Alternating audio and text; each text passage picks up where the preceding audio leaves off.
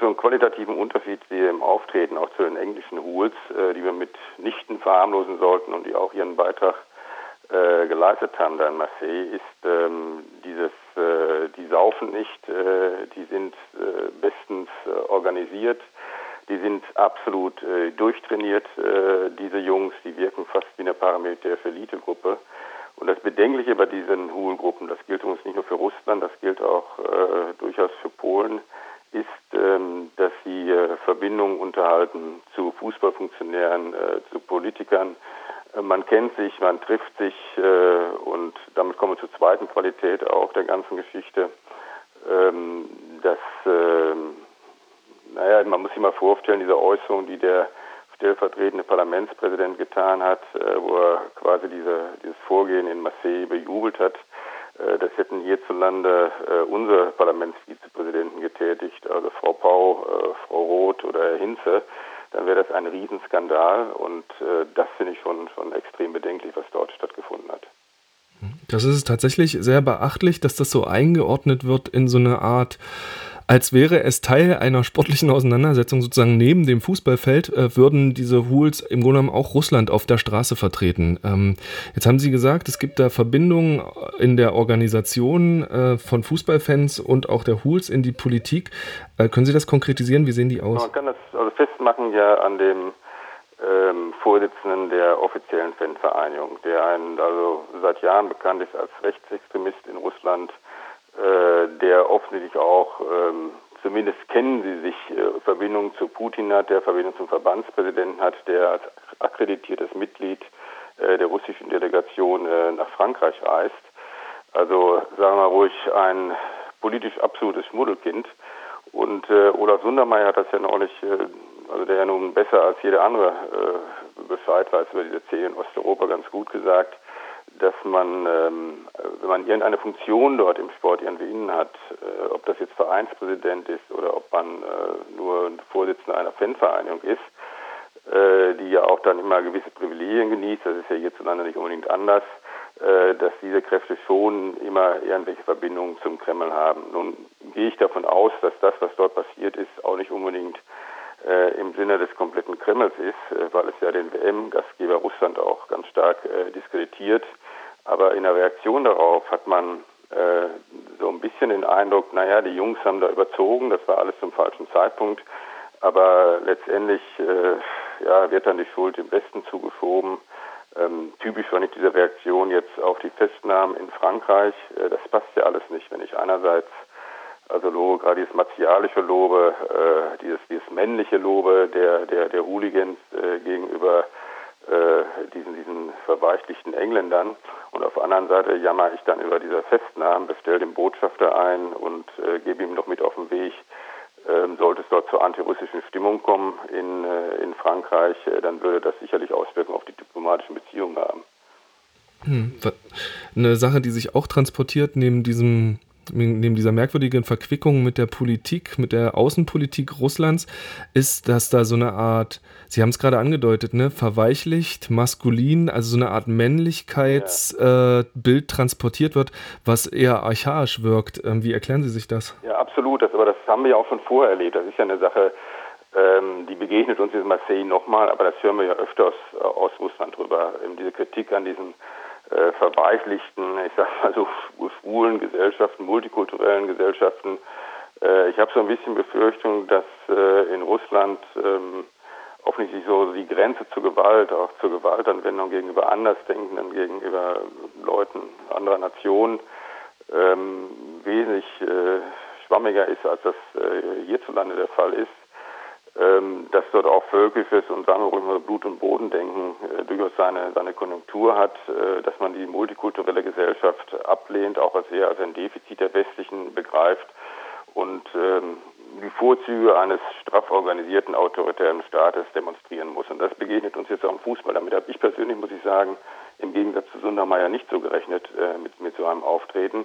Aber die Wortwahl äh, von einigen Leuten jetzt in Russland ähm, die ist äh, also absolut identisch mit dem, was wir bereits schon vorher aus diesem Land gehört haben äh, gegenüber dem Westen. Wobei ich mal eins sagen muss, wir halten ja immer so schön dann die europäischen Werte hoch gegenüber äh, äh den Russen. Da sollten wir mal ganz vorsichtig sein, weil diese europäische Wertegemeinschaft, die existiert auch nicht. Also ich wüsste nicht, äh, in welchem, dass ich in einem gemeinsamen Boot beispielsweise mit Herrn Orban in Ungarn oder mit der polnischen Regierung oder mit Herrn Gauland und der AfD hier sitze oder mit Frau Le Pen in Frankreich. Äh, da ist ja insgesamt etwas in Bewegung geraten. Die politische Dimension von Fußball äh, wird auch auf mehreren Ebenen klar. An diesem Beispiel der russischen Hooligan-Aktion von Marseille. Inzwischen gab es ja schon mehr. Ne? In Lille hat es gekracht. Da waren allerdings die Russen nur eine Gruppe unter mehreren, die da äh, wieder aufeinander losgegangen ist. Ein Kollege von Ihnen hat einen Artikel überschrieben, die Hool-EM in Frankreich, ähm, die was darauf hindeutet, dass natürlich parallel zu dem sportlichen Wettkampf Fußball-Europameisterschaft ähm, europäische äh, Hooligans sich auch sozusagen gewohnheitsgemäß versuchen, miteinander zu messen eine ziemlich fremde Kultur für die meisten und auch abschreckend. Nicht so in Russland offenbar gibt es da eine gesellschaftlichere Akzeptanz, so wie Sie es ja bis jetzt auch erklärt haben. Ähm, wenn wir jetzt die politische Dimension nehmen, Sie haben es gerade gesagt, ähm, auch wenn das jetzt ein bisschen Russland-Bashing ist und man sich an die eigene Nase in äh, EU-Europa fassen muss für eine Verrohung in der Gesellschaft, ist ja doch etwas interessant, wenn wir jetzt diesen, diese Stärke, Maskulinität und äh, Straightness Darstellungsversuch nehmen ähm, und dann gucken, was das im Abgleich zu 2018, der Fußball-WM, die ja in Russland stattfinden ja. soll, äh, heißen könnte. Dann ist in Ihrem Artikel so eine ähm, Analyse auch, dass das eine Vorbereitung sein könnte, was wir jetzt in, in Frankreich erlebt haben, äh, darauf hin, wie gut das und wie, wie straff das in Russland passieren könnte? Also ich glaube, dass ähm, wir werden in Russland jetzt nicht von russischer Seite bei der WM 2018 einen Hooligankrieg erleben. Also ich glaube nicht, dass die äh, russische Regierung äh, sozusagen die, die, die Hooligans äh, von der langen Leine lässt und die dann andere Hooligans verprügeln, sondern man wird, wird eher daran gelegen sein, zu zeigen, guckt mal, wie wir das die Sache hier im Griff haben. Ne? Und im Gegensatz zu eurer verweichlichten Polizei da äh, in Frankreich, äh, wir sind im Gegensatz zu euch dazu in Lage, ein Sportereignis äh, straff und von jeglichen Protesten, Unruhen, Hooligan-Ausschreitungen und so weiter und so fort äh, zu organisieren. Ähm, das, also ich denke, das wird in, in die Richtung gehen. Das ist dann sozusagen äh, äh eine andere Variante dieses äh, Kulturkampfes, von dem ja manche Politiker und Funktionäre in Russland ganz offen sprechen, äh, mit, mit dem Westen. Ähm, was, was ich einfach befürchte, jetzt aber nochmal zur, zur Sache in Frankreich, ich habe den Eindruck, dass äh, das auch ein bisschen Abbild ist des Zustandes in Europa. Also in Europa geht es ja insgesamt, auch in Westeuropa geht es ja ziemlich ruppig mittlerweile zwischen den Regierungen zu. Es geht ruppig zu gegenüber äh, Flüchtlingen, äh, gegenüber äh, ähm, äh, Menschen mit Migrationshintergrund und so weiter. Wenn wir nur an den, die Geschichte jetzt wieder in England denken, äh, mit der Ermordung der Labour-Politikerin, die sich gegen den Brexit ausgesprochen hat. Ähm, und das, das, was dort passiert, das, ähm, das haben wir schon eigentlich auch in der Vergangenheit festgestellt, ist immer auch so ein bisschen Abbild äh, eines Gesamtzustandes. Und da sollten wir in der Tat auch nicht vergessen, was eben von westeuropäischer Seite äh, äh, dort äh, passiert. Äh, Sie haben es ja schon erwähnt, äh, diese Geschichte in Lille mit den deutschen Hooligans. Da sind wir ja auch relativ lange doch mit in Ruhe gelassen worden mit diesem Phänomen. Und jetzt taucht es in Anführungsstrichen zufällig äh, wieder auf in Frankreich. Also das ist, äh, das, äh, das ist eine Entwicklung, äh, die ich für den Fußballer, für den Fußball, Entschuldigung, für das Spiel für viel bedrohlicher erachte als, als, als der Kommerz, der natürlich auch eine Gefahr für das Spiel ist. Aber die Hauptfeinde des Fußballs, das sind wirklich Rassismus, das ist, ist, ist übertriebener Nationalismus, das ist Homophobie und Antisemitismus und diese Dinge.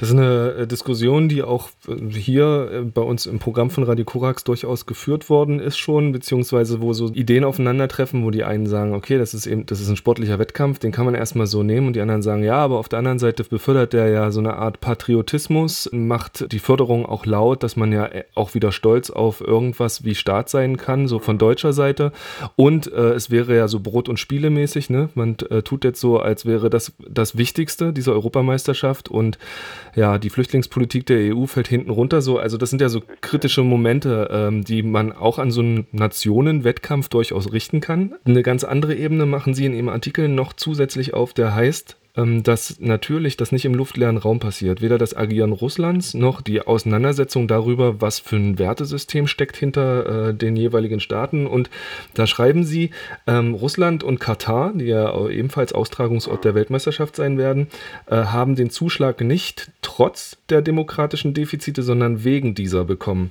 Äh, wie würden Sie das erklären? Ja, es ist ja schon seit längerer Zeit so, dass ähm, äh, diese Sportevents werden ja immer größer, sind immer schwerer zu organisieren. Äh, man, man braucht dafür Geld, man braucht äh, ja einfach die entsprechenden Ressourcen dafür, die Infrastruktur etc. Und man braucht, und natürlich ist es hilfreich bei solchen Sportereignissen, das wissen wir seit Olympia 1936, äh, wenn ich ein eher autoritäres Regime habe, dass äh, diese ganzen Bedingungen von FIFA oder von anderen Weltsportverbänden äh, problemlos erfüllt, dass einfach in solchen Phasen durchregiert. Wir hatten das, äh, was die Fußball-Weltmeisterschaft anbelangt, ja erstmals 1934 in Italien, wir hatten es dann vor allem 1978 in Argentinien, das war für mich so ein bisschen der Sündenfall der FIFA, wo die FIFA also ganz klar den Putsch äh, begrüßt hat, in dem Sinne, dass sie ohne die Militärs die Durchführung einer WM in diesem Land äh, für gefährdet erachtete. Und äh, der ehemalige Generalsekretär der FIFA, der mittlerweile auch wegen Korruption äh, weggeschoben wurde, ähm, weiß ja gar nicht mehr, wer da sagen hat, äh, hat ja mal ganz offen gesagt bezüglich Russland 2018, äh, dass es dort nicht diese Probleme geben würde wie in Brasilien, äh, wo man sich mit einer demokratischen Regierung, äh, mit, mit Gewerkschaften, mit Opposition und so weiter kebbeln musste, äh, sondern dass äh, im Falle von Russland wirklich davon auszugehen wäre, dass das Ding äh, straff durchorganisiert wird und die FIFA da, da keine Probleme bekommt. Und das finde ich einfach extrem äh, problematisch. Ähm, wenn wir, ich habe bis jetzt immer nur Katar im Fokus gehabt, ähm, als ein Land, wo wir wissen, dass äh, Juden dort nicht besonders erwünscht sind, dass keine Fußballtradition hat, dass eigentlich viel zu klein ist, äh, dass sich diese WM mehr oder weniger gekauft hat. In Russland habe ich immer gesagt, na ja, äh, ich finde das völlig in Ordnung, dass man eine WM in so einem großen Land, das auch eine große Fußballtradition hat, das vergessen wir immer, ich nenne nur den Namen Lev Yashin, stattfindet. Äh, das ist absolut okay, aber mittlerweile habe ich da doch starke Bedenken. Äh, ich kann mir nicht vorstellen, eine, eine WM in einem Land zu veranstalten, wo Politiker und äh, Funktionäre Hooligan-Gewalt rechtsradikal noch dazu für legitim erachten und äh, quasi als die andere legitime Seite äh, der Medaille eines Fußballspiels betrachten. Aber insgesamt denke ich, dass die, diese, äh, diese Struktur, diese Ansprüche von, von diesen, diesen Mega-Events im Sport, äh, dass die eigentlich ja naja, fast nur noch Länder erfüllen können, wo ähm, ja, äh, mit straffer Hand durchregiert wird.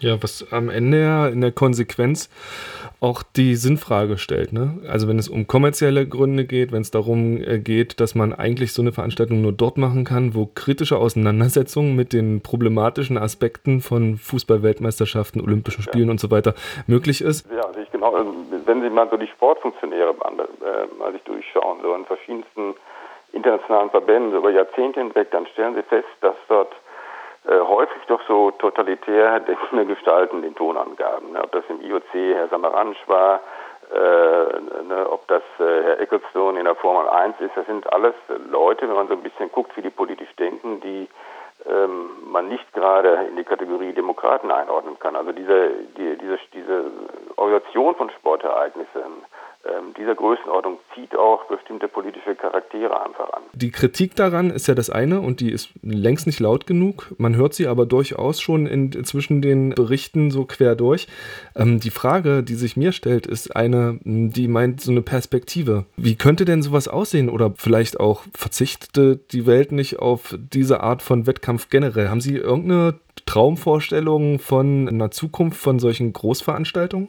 Weiß es nicht. Ein großes Problem ist ja einfach auch, ähm, dass wir überhaupt das, äh, so Institutionen wie die FIFA und UEFA ähm, ja auch keine moralisch mehr sind. Die kann man ja irgendwie gar nicht mehr ernst nehmen. Jeden Tag können wir irgendwelche neuen Skandalgeschichten von diesen Organisationen konsumieren und äh, die haben absolut an Glaubwürdigkeit verloren. Ich weiß es ehrlich gesagt auch nicht. Ich, entweder muss man solche Veranstaltungen zusammenschmelzen oder man muss sie vielleicht doch auf mehrere Länder verteilen. Aber letztendlich muss ich zugeben, habe ich da auch keine Lösung. Was, das Einzige, was ich erstmal richtig finde, ist, dass man diese Fragwürdigkeit solcher Veranstaltungen, weil der, die, das hat ja mit den Voraussetzungen auch zu tun. Ne? Welche Voraussetzungen die FIFA und die UEFA an den Veranstalter formuliert, das sind, sind einfach absolut gigantische.